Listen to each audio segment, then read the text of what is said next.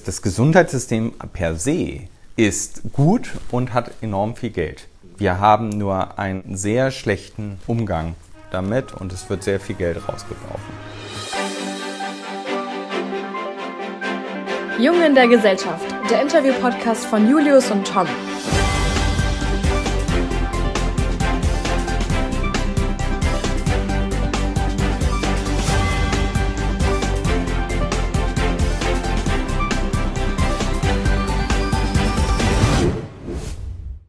Aktuell, modern, konkret. Herzlich willkommen zu einer neuen Folge von Jungen der Gesellschaft. Ziemlich genau vier Jahre ist es her, dass das Coronavirus in Deutschland ausgebrochen ist.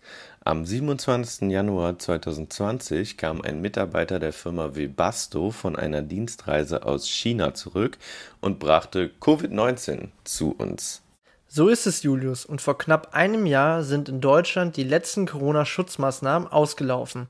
Höchste Zeit also zu sprechen über den Corona-Expertenrat, die Digitalisierung des Gesundheitssystems, die erste Mars-Mission und hässliche Farben mit Hendrik Streeck zählte während der Corona-Pandemie zu den wichtigsten deutschen Virologen. Von Dezember 2021 bis April 2023 war er Mitglied des Expertenrats der Bundesregierung zur Bekämpfung der Corona-Pandemie.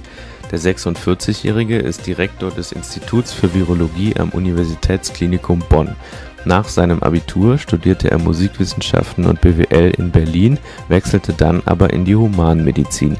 Als Corona Anfang 2020 in Heinsberg ausbrach, leitete er die Covid-19 Case Cluster Study über die Gemeinde Gangelt. Schon im Juni 2020 sagte Streeck, man müsse sich darauf einstellen, mit Corona zu leben.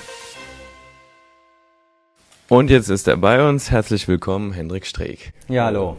Als wir uns mal ihren Lebenslauf angeschaut haben, ist uns aufgefallen, dass sie als allererstes mal Musikwissenschaften und BWL studiert haben. Wieso sind sie dann doch Virologe geworden? Ursprünglich wollte ich mal Filmmusikkomponist werden. Ich habe für drei Filme vom Bayerischen Rundfunk auch die Filmmusik gemacht, auch so eine Jingle mal gemacht. Ich glaube, das war auf äh, Sat 1 bin aber, da ich kein Klavier spielen kann, bin ich nicht in die Musikhochschulen reingekommen. Und damals gab es ja keine Studienfächer, wie es heute gibt, wie Filmmusik, Komposition, sondern es gab moderne Komposition und das war dann Stockhausen, Ligeti, also solche Sachen, die wirklich schwerer verdaulich sind und das war nicht so die Musik, die ich machen wollte. Darum habe ich Musikwissenschaften und BWL studiert mit der Frage ähm, oder mit dem Ziel eigentlich Musikproduzent zu werden. Hatte aber immer schon zwei Seelen in meiner Brust. Ich habe Bio und Chemie LK gemacht, also Leistungskurse Bio und Chemie, äh, weil ich eben total Medizin fasziniert war und eigentlich äh, erst davor Mediziner werden wollte. Darum habe ich eher so ein, ja, so, so ein Pendel gehabt, mal Medizin, mal äh, Musikwissenschaften und jetzt dann ist es Medizin geworden. Virologe war nie auf dem Plan. Ihr Vater war auch Mediziner? Mein Vater ist auch Arzt, meine Mutter ist auch Ärztin ähm, und äh, mein, beide aber im Bereich von Psychosomatik, Psychotherapie, äh, Tiefenpsychologie und so. In ihrer wissenschaftlichen Laufbahn haben sie ja vor allem zu HIV geforscht. Jetzt bricht auf einmal diese Pandemie aus und sie sind von heute auf morgen für die Bevölkerung der Mann für alle Fragen rund um Corona. Haben Sie sich damit manchmal unwohl gefühlt? Die Bürgerinnen und Bürger haben ihnen ja sehr viel Vertrauen entgegengebracht. Ich habe immer Kommunikation in dieser Pandemie als enorm wichtig empfunden. Vielleicht auch deswegen, weil HIV und AIDS ist ja immer noch eine Pandemie, eine äh, stattfindende Pandemie. Und dort haben wir vor allem es geschafft, durch Enabling-Strategien, Kommunikation äh, und äh, aufmerksam machen, wo die Risiken sind, diese Pandemie einzudämmen, ohne dass wir wirklich gute damals, ne, außer Kondome, keine richtigen präventiven Maßnahmen hatten. Also in der Corona-Pandemie ist am Anfang schon eher so, dass man vieles ja nicht wusste und vieles auch eher man herbeigezogen hat von anderen viralen Erkrankungen, aber das natürlich von der Kommunikation man gelernt hat. Also es war eher so ein Learning by Doing, als dass man äh, einen ganz klaren Plan hatte, wie man jetzt in welcher Weise kommuniziert. Aber da hatte ich ja manchmal so den Eindruck, dass äh, das fast erwartet wurde, dass jetzt die Virologen auf alles eine Antwort haben, oder? Ja, und das haben sie eben nicht. Und es gab auch viele Fragestellungen, die an einen auch herangetreten wurden, wo Virologen gar nicht die Experten für sind. Wir haben ja auch das Fachgebiet der Epidemiologie, das Fachgebiet der Hygiene ähm, und dann geht es ja bis hin die Kindermedizin, Kinderpsychologie und so weiter. Da habe ich am Anfang häufig darauf hingewiesen, dass das nicht unsere Expertise ist, aber wir wurden ja trotzdem gefragt. Und dann irgendwann ist man dann übergegangen, dahingehend auch ja, zu beraten oder, oder seine Meinung zu sagen, aber immer mit dem Verweis, dass man dafür nicht äh, Experte ist. Ich denke, generell ist ein Fehler in dieser Pandemie gewesen, dass wir nicht von Anfang an ein Expertengremium gehabt haben, wo wirklich diese verschiedenen Expertise Expertisen und äh, Sichtweisen zusammengekommen sind. Gab es mal Situationen, wo Sie bei einer Frage, bei einer aktuellen Diskussion gedacht haben, puh, da habe ich jetzt aber auch keine Antwort drauf? Ja, äh, also das war auch bei, bei Lanz. Da sollte ich mich klar positionieren äh, zu Schulschließungen, ja oder nein. Und ich habe gesagt, ich weiß es einfach nicht. Also man muss dazu sagen, dieser Teil aus der Sendung ist rausgeschnitten worden. Das ist ja, äh, es ist ja eigentlich live on tape. Aber häufig läuft es ein bisschen langer, länger, gerade wenn so die, Diskussion ähm, an einigen Stellen stockt. Und das war etwas, wo es äh, ins Stocken geraten ist. Und ich habe geantwortet, ich weiß es einfach nicht, ob Schulen auf oder zu sein sollten, was da der beste Weg ist und dann am Ende, was ist denn Ihre Meinung, was ist Ihr Bauchgefühl, was wollen Sie? Ich habe gesagt, ich würde sie offen lassen. Mit in der Sendung saß Ferdinand von Schirach ähm, und der fing an zu lachen und hat gesagt, was hier mit im Kleinen passiert, ist das, was in der Politik im Ganzen passiert, dass man eine Antwort von der Wissenschaft will, auch wenn sie die nicht manchmal immer geben kann. Und das war eigentlich so ein schönes Beispiel. Ich hätte es gerne gesehen, diese Sendung, dass ich gesagt habe, ich kann es nicht sagen, mein Bauchgefühl sagt mir, ich würde die Schulen offen lassen. Aber wie gesagt, Wissenschaftler sind antrainiert, nicht auf ihr Bauchgefühl zu hören.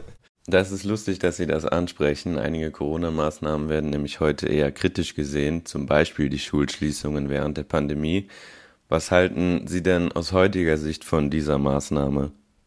Nun, auch da würde ich differenzieren wollen. Ich glaube, äh, zu Beginn der Pandemie in 2020, also in den, im Frühjahr, da wussten wir nicht, was auf uns zukommt. Da wussten wir nicht äh, alleine von der Sterblichkeitsrate, wie, wie gefährlich es für Jüngere im Vergleich zu Älteren ist und so weiter. Also wir wussten vieles nicht. Wir hatten Daten aus China, aber das ist, führt vielleicht ein bisschen weiter, aber auch vom genetischen Hintergrund. Also da kann es sein, dass die europäische Bevölkerung ganz anders reagiert als die asiatische. Ne? Das sind alles Überlegungen, die man natürlich hatte. Ich denke daher, in der akuten Phase in 2020 im Frühjahr war es richtig, die Schulen zu schließen, weil man erstmal vorsichtig sein wollte, um zu sehen, was kommt da auf uns zu.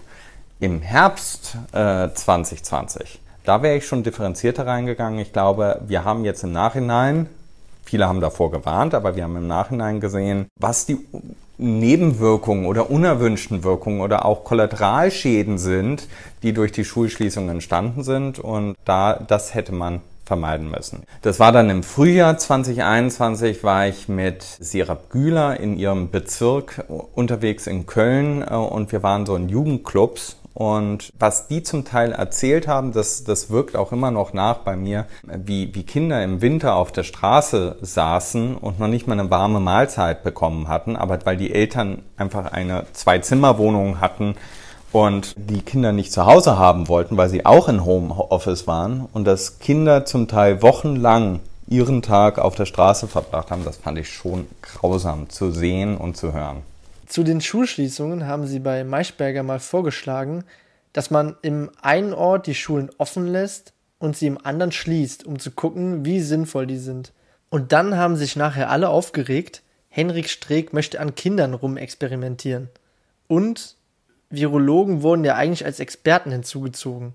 War ihre Präsenz in der Öffentlichkeit also nicht manchmal unfassbar frustrierend? Also zu dieser Maischberger-Sendung muss ich sagen, ich hätte das immer noch den richtigen Weg gefunden, ähm, einmal die Schulen zuzulassen in einem Ort, in einem vergleichbaren Ort, die Schulen zu öffnen. Ähm, beides, egal Schulschließung oder Schulen offen lassen, ist ein Experimentieren am Menschen gewesen. Und man musste sich nur für einen Weg entscheiden. Und Fraglich ist, ob der Weg, den wir gegangen sind, nämlich die Schulen zu schließen und jetzt mit äh, von psychologischen Störungen, psychiatrischen Störungen, soziologischen Störungen, aber auch ähm, äh, ja wirklich Lernschwächen, äh, ob das der bessere Weg gewesen ist. Weil das ist die Konsequenz ge gewesen von, von den Maßnahmen, die getroffen wurden diese Empörungswellen, die dann vor allem über Social Media dann in die Öffentlichkeit geschwappt sind, das ist ja meistens Social Media getriggert. Das, und das, ja. das, Problem ist ja, dass ja. die Journalisten das dann aufgreifen. Das ist etwas, was ähm, wir damals noch nicht so gut begriffen haben, dass wir da auch äh, besser gegenhalten müssen. Ne? Äh, Gerade in Fragen von Social Media, was da los ist. Einige Dinge, die dann hochgekommen sind, da habe ich mich total überrascht, wie die Leute reagiert haben. Also ich hatte zum Beispiel äh, vor dem Herbst, ich glaube, weiß nicht mehr, ob es, oder vor, vor, der, vor der Winterwelle, ich weiß nicht mehr, ob es 2020 oder 2021 gewesen ist, habe ich vorgeschlagen, glaube auch bei Maischberger, dass man einen Stresstest machen muss für die Intensivstation. Stresstest äh, kennt, kennen die älteren Generationen aus den Lehman Brother Finanzcrash, also wo ja viele, viele Menschen ihr Geld verloren haben, wo man daraufhin Banken äh, immer wieder Stresstests unterzieht, was bedeutet, wenn man so und so viel Millionen abschöpft oder so. Ich bin kein Finanzexperte, ich weiß nicht, wie es funktioniert, aber man schaut im Computer was passieren würde mit der Bank, mit den Liquiditäten und so weiter. Ähm, und genau sowas, so ein Computermodell, habe ich im Grunde vorgeschlagen für die Intensivstation. Da sind mir Intensivmediziner an die Gurgel gesprungen, weil sie dachten, ich möchte noch mehr Kranke auf einer Intensivstation haben. Ganz im Gegenteil, ich wollte eigentlich vorher sagen können, durch solche Modelle, ich kann sowas ja selber nicht machen, solche Modelle vorhersagen können, äh, wo ist eigentlich unser kritischer Punkt. Und da nervt es natürlich schon, wenn man vermeintlich äh, doch besser gebildete äh, äh, Intensivmediziner noch nicht mehr verstehen, was ein Stresstest, äh, Stresstest ist. Frau Maischberger hat es sogar gesagt, ach so, wie bei den Banken ein Stresstest. Ne? Äh, wir hatten da auch auf dieser Ebene gesprochen. Ähm, und dass da einige Intensivmediziner das nicht verstanden haben, das äh, finde ich schon äh, überraschend. Wie absurd wäre das denn, wenn man die einfach mal schaut, wenn man zu viele Intensiv, äh, Intensivkranke auf die, als, als Ausprobieren auf die Intensivstation bringen würde. Ne? Öffentlich haben Sie jetzt vor allem in den vergangenen Monaten auch mal gesagt, die, die Gesellschaft müsse Lehren aus der Pandemie ziehen. Welche Erkenntnisse sollten wir mitnehmen? Ich würde mir wünschen, wenn die Gesellschaft gemeinsam, also als Ganzes, äh, Lehren zieht. Ich glaube, jeder Einzelne für sich hat da schon so seine Lehre gezogen. Was war übertrieben, was war gut, was war zu wenig. Ähm, aber ich glaube, wir haben noch keinen gesellschaftlichen und politischen Konsens dazu das ist ja nicht nur ratsam, um auch dann ein bisschen Befriedigung in der Gesellschaft wieder zu schaffen, dass man da auch die Spaltung vielleicht ein Stück weit überwindet, sondern auch, um sich auf zukünftige Krisen besser vorzubereiten. Also sollten wir wieder mehr über Corona sprechen. Wir sollten eine Konferenz, vielleicht mehrtägige Konferenz, wo Wissenschaftler vor aller Couleur zusammenkommen äh, und verschiedenen Fachbereichen, um eine Gruppe zu formen, die äh, eine Aufarbeitung, eine wissenschaftliche Aufarbeitung macht. Ähm, ich glaube, es würde uns gut zu Gesicht stehen. Viele Länder machen das. Ich zweifle daran, dass das in Deutschland passieren wird. Ein anderes Thema, Sie waren Mitglied des Expertenrats der Bundesregierung zur Bekämpfung der Corona-Pandemie. Wie kann man sich die Arbeit dieses Expertenrats vorstellen? Was haben Sie auf den Sitzungen da so besprochen? Ja gut, ich, äh, äh, wir haben eine Verschwiegenheitserklärung unterschrieben. Ich kann da nicht darüber reden, wie wir gearbeitet haben und ähm, äh, was wir da so besprochen haben. Die Protokolle sind ja zum Teil öffentlich einsehbar, ähm, aber vielleicht nur dazu. Ähm, das, was man zum Teil da in den Protokollen liest, das sind äh, ja viele geschwärzte Bereiche Dazwischen stehen dann Sätze, die man lesen kann.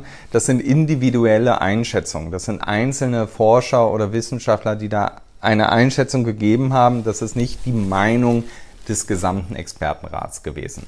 Um eine gemeinsame Meinung zu haben, haben wir die Stellungnahmen verfasst, ähm, die sehr genau ja abgestimmt wurden, also zum Teil ja auch um hätte, würde, sollte, könnte gestritten wurde. Ne? Also äh, das war dann fast so mehr so ein politisches Statement. Ähm, aber äh, alles, was sonst in den Protokollen steht, das sind zum Teil äh, Einzelmeinungen. Ja, Sie haben ja auch Empfehlungen abgegeben, dann später. Wir haben Empfehlungen ja. in den Stellungnahmen abgegeben. Ja. Genau. Es gab die Idee, den Expertenrat fortzusetzen noch. Auch der ist jetzt seit April 23 gibt es den nicht mehr. Hätten Sie das für sinnvoll gehalten? Auf der einen Seite denke ich, war es gut, den Expertenrat zu beenden, um damit auch zu signalisieren und der Bevölkerung zu signalisieren, dass die Pandemie äh, vorbei ist. Auf der anderen Seite äh, hätte ich mir gewünscht, dass vielleicht der Expertenrat, vielleicht auch in einer breiteren und größeren Zusammensetzung, sich um die Lehren der Pandemie kümmert. Sie haben in mehreren Zeitungen, vor allem in der FAZ, für eine Reform des Gesundheitssystems plädiert. Ich darf Sie da mal zitieren. Das Gesundheitssystem priorisiert Krankheit statt Gesundheit. Es werden nur einzelne Schritte statt das Endergebnis belohnt. Sollten Ärzte also nur noch danach bezahlt werden, wie erfolgreich der Heilungsprozess war? Nein, aber im Grunde ist es leider so, dass ein Krankenhaus am meisten oder die Ärzte am meisten einnehmen, wenn sie mehr ähm, abrechnen können. Also wenn es mehr Diagnostiken gibt, mehr Grunderkrankungen, mehr Verschreibungen und so weiter. Ich denke, dass wir prinzipiell das Problem haben, dass wir diese Kompartimentalisierung von den unterschiedlichen ähm, Fachrichtungen, Fachgebieten und ähnliches haben, wodurch enorm viel wiederholt wird.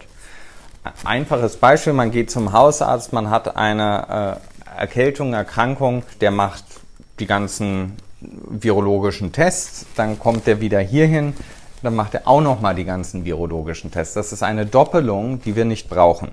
Das ist gut fürs Krankenhaus und für den Hausarzt, weil er äh, dadurch äh, mehr Geld verdient, mehr abrechnen kann und gut für die Labore, aber es ist nicht gut für das Gesundheitssystem. Ich würde mir wünschen, dass wir ein Primärarztsystem haben, dass wir einen verpflichteten Haut, Hautarzt, Hausarzt haben, der, ähm, der quasi der Lokführer, gar nicht der Lotse, sondern wirklich der Lokführer ist für die gesamte Krankengeschichte. In einigen Krankheiten gibt es keinen Heilungserfolg. Daher will ich nicht nach dem Heilungserfolg bezahlen. Man muss jemanden, einen Ansprechpartner in der Erkrankung haben, der ähm, versucht, das Beste für den Patienten rauszuholen. Äh, der einen an die Hand nimmt und sagt, wir gehen jetzt hier zum, also nicht sprichwörtlich mitgeht, wir gehen jetzt hier zum ähm, äh, dem Facharzt, dann gehen wir zu dem Facharzt und dann treffen wir uns wieder und besprechen, wie es weitergeht. Und dann soll der die Behandlung übernehmen. Das hat zur Folge, dass diese ganzen Diagnostiken nicht wiederholt werden würden, sondern alles zusammenläuft auf eine Person, die dann am Ende gemeinsam mit den Fachärzten die äh, Entscheidung trifft. Wir haben aber zum Beispiel das Problem, dass in unserem Gesundheitssystem das zwischenärztliche Gespräch ein einziges Mal im, für einen Patienten im Quartal abgerechnet werden kann. Also wir haben überhaupt nicht die Möglichkeit oder es wird überhaupt nicht belohnt, dass man versucht, sich zu beraten. Kann man sagen, die meisten Ärzte machen es ja trotzdem, aber sie machen das unentgeltlich. Und wenn es nur ein 5-Minuten-Gespräch ist, bei 30 Minuten Patienten am Tag, sieht man ja, dass das enorm unwirtschaftlich am Ende ist. Meistens sind das ja sogar Gespräche, die eine halbe Stunde oder sowas dauern, um wirklich eine gute Therapie äh, zu besprechen. Dieser eine Arzt, die den Patienten begleitet, hat die in ihrer Vorstellung nur diesen einen Patienten. Das wäre ja ein bisschen Ressourcenverschwendung. Nein, nein. Also das ganz normale Hausarzt, äh, der, der als der Primärarzt gilt, das haben andere ähm, Länder haben so, zum Beispiel so ein System mit diesem Primärarztsystem, wo im Grunde der Hausarzt an sich aufgewertet wird. Also wirklich eine, eine viel wichtigere Rolle in der Behandlung einnimmt und dass die dass die speziellen Behandlungen, also es muss zum Orthopäden oder man muss zum Chirurgen oder äh, zum Kardiologen, dass das wirklich nur vom Hausarzt ausgeht, diesen Schritt zu machen, aber dann immer wieder auch in der Nachbehandlung zurück zum Hausarzt geht. Das würde im Grunde, und das, es gibt ja auch andere Stellen, die das fordern, wie zum Beispiel die, die, die, die Hausärzte selber, das, das würde zur Folge haben, dass man sehr viel effektiver arbeitet. Weil ich glaube, das, das Gesundheitssystem per se ist gut und hat enorm viel Geld. Wir haben nur einen, einen sehr schlechten Umgang damit und es wird sehr viel Geld rausgeworfen. Ein Thema, ein Thema würden wir zum Abschluss gerne noch äh, ansprechen, nämlich die Digitalisierung des Gesundheitssystems. Konkret ähm, die elektronische Patientenakte. Einmal für unsere Zuhörer auf einer App werden dabei sämtliche Gesundheitsdaten eines Patienten digital gespeichert. Darauf können dann sowohl die Patienten als auch Ärzte zum Beispiel zugreifen.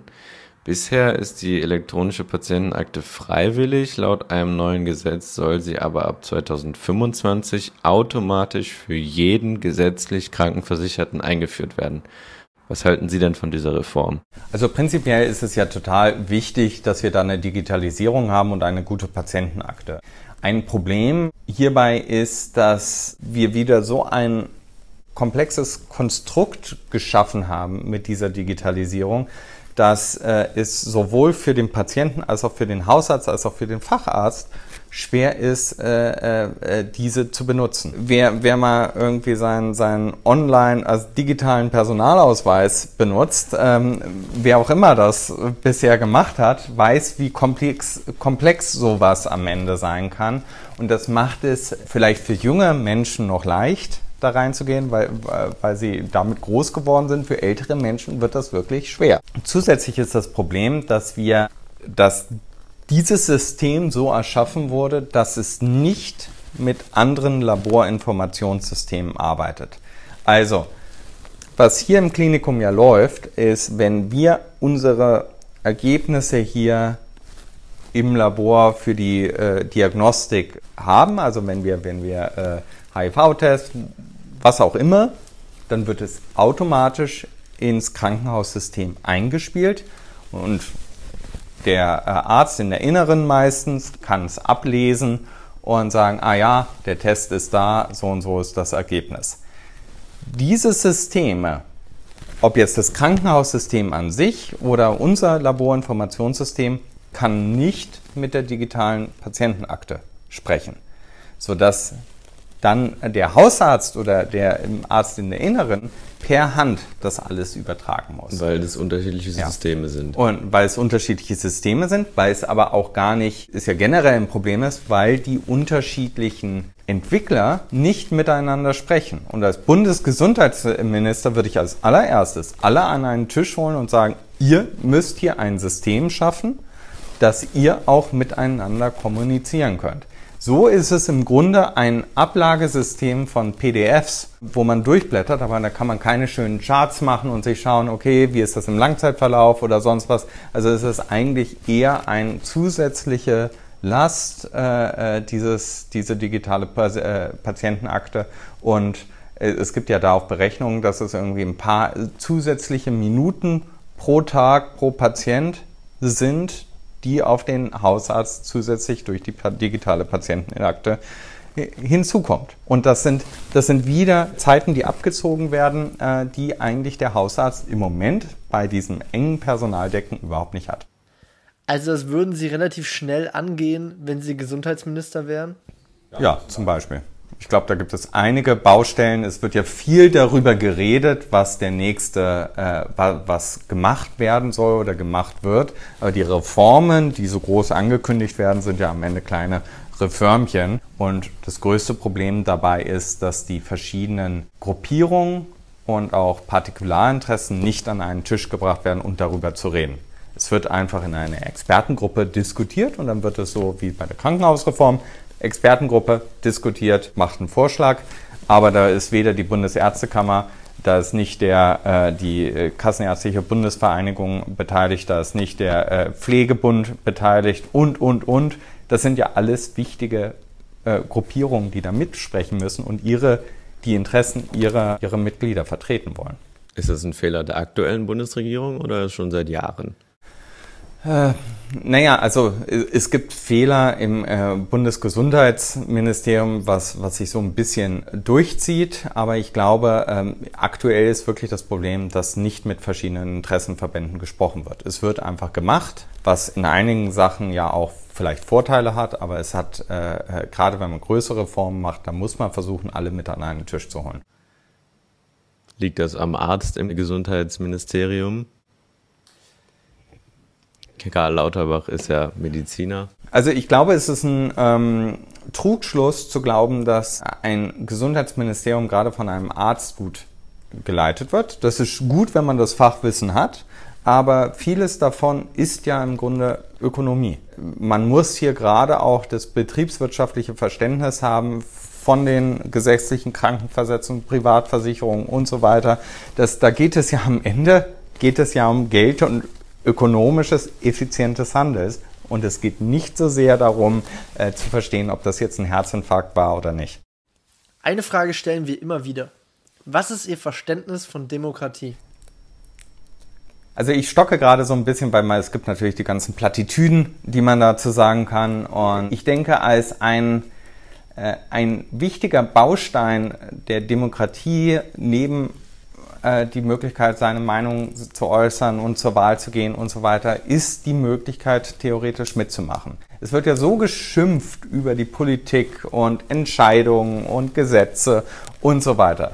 Alles ja auch zum Teil mit einem äh, legitimen Hintergrund, dass darüber diskutiert wird. Aber all die sich beschweren, die sollten sich doch überlegen, aktiv in die Politik einzubringen und mehr aktiv auch mitzugestalten. Das ist ja eigentlich das Schöne an einer Demokratie, dass jeder Bürger die Möglichkeit hat, mitzu mitzuarbeiten und auch aktiv in die Politik zu gehen. Und ich denke, wir sind gerade in einer Phase, wo die äh, Demokratie ja so angegriffen wird und wo die wo wir so eine Krise nach der anderen haben, wo ich mir wünschen würde, dass viele schlaue, intellektuelle Menschen reingehen werden in die Politik, auch Leute ihren Beruf verlassen, um mal in die Politik zu gehen, um ihre Expertise reinzubringen. Das brauchen wir viel mehr als Berufspolitiker, die das von Anfang an machen. Zum Abschluss haben wir immer ein paar schnelle Fragen, die Sie gerne kurz beantworten können. Fangen wir direkt an. BioNTech, AstraZeneca, Moderna. Was ist Ihr Lieblings-Corona-Impfstoff? Ah, kann ich wirklich nicht sagen. Ähm, Sind die alle gleich gut? Nö, ich würde da schon Unterschiede machen, aber ich habe keinen Lieblings-Corona-Impfstoff. Womit kann man ihnen eine Freude machen? Eine Freude. Ähm, das hängt von der Situation ab, aber abends äh, gerne ein Glas Wein, Weißwein. Kein Sauvignon Blanc. Kein Sauvignon Blanc. Nein. Aber der ist so beliebt. Ja, ich, ich reagiere irgendwie komisch vom Magen her. Ich kriege auch Kopfschmerzen am nächsten Tag davon. Dann besser kein Sauvignon Blanc. Grauburgunder. Worauf sind Sie besonders stolz? Vielleicht, äh, was die meisten nachvollziehen können, dass ich in einer Phase, wo ich enorm vielen äh, Gegenwind bekommen habe und mir auch gedroht wurde, äh, dass ich mich nicht weggeduckt habe und trotzdem meine Meinung gesagt habe. Wie viele Interviews pro Woche haben Sie in Corona-Hochzeiten gegeben? Keine Ahnung. Ich weiß, einen Tag hatte ich eine, hatte ich Interviewanfragen. Das war aber wirklich Corona-Hochzeit im April 2020.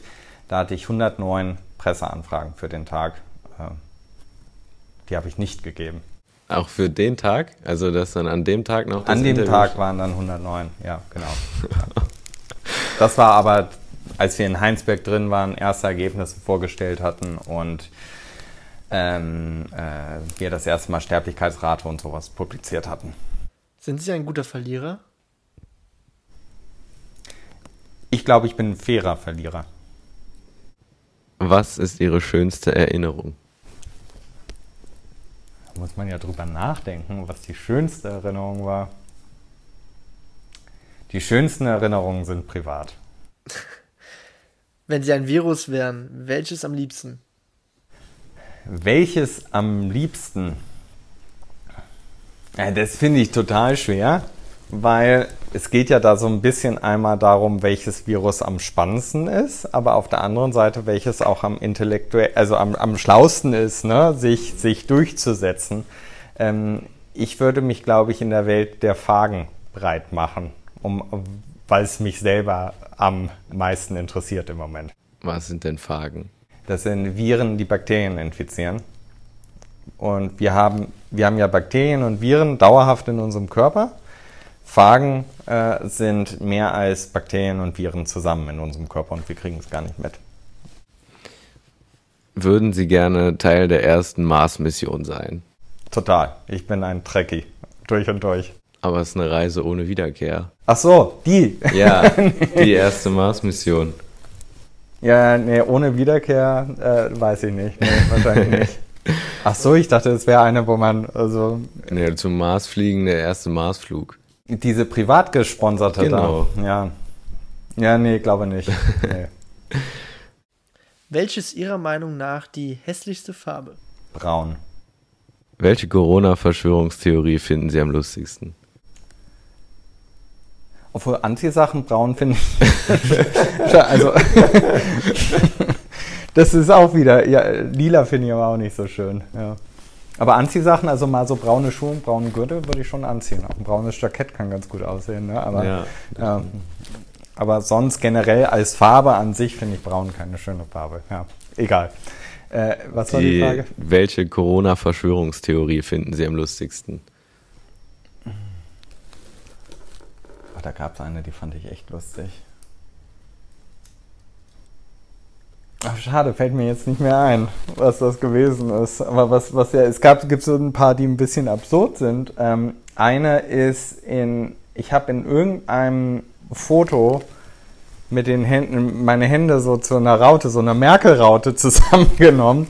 Und man äh, hat mir dann also, und das ist richtig viel auch in sozialen Medien gewesen. Man hat mir unterstellt, ich würde New World Order durchsetzen wollen und wäre äh, von irgendeinem Geheimbund. Und mir war das überhaupt nicht klar, dass es diese, diese Verschwörungstheorien dazu gibt. Also, ja. Gut, das äh, war unser Aber ich habe Interview. nicht schnell geantwortet, ne? Ja, ein wirklich schönes Gespräch ist das gewesen mit Henrik Streeck. Hat auf jeden Fall auch mal lustig geantwortet zwischendurch und war auch ganz interessant, den Unterschied zwischen Wissenschaftler und Meinungsmensch zu sehen. Auf jeden Fall. Jetzt muss man vor allem wegen der elektronischen Patientenakte und dem Corona-Expertenrat mal dazu sagen, wir haben die Folge schon im Oktober vergangenen Jahres aufgenommen, also schon ein bisschen her, aber ja, Eine Frage hat er erst nicht ganz verstanden, die mit der Mars-Mission. Ja, habe ich nicht sauber genug ausgesprochen, glaube ich. Also, das war Jung in der Gesellschaft mit Julius und Tom. Jeweils am 20. Tag des Monats gibt es bei uns eine neue Folge mit spannenden Gästen und, und interessanten Fragen. Schaut gerne bei uns auf Instagram vorbei und schreibt uns, wen wir mal interviewen sollen. Bis zum nächsten Mal.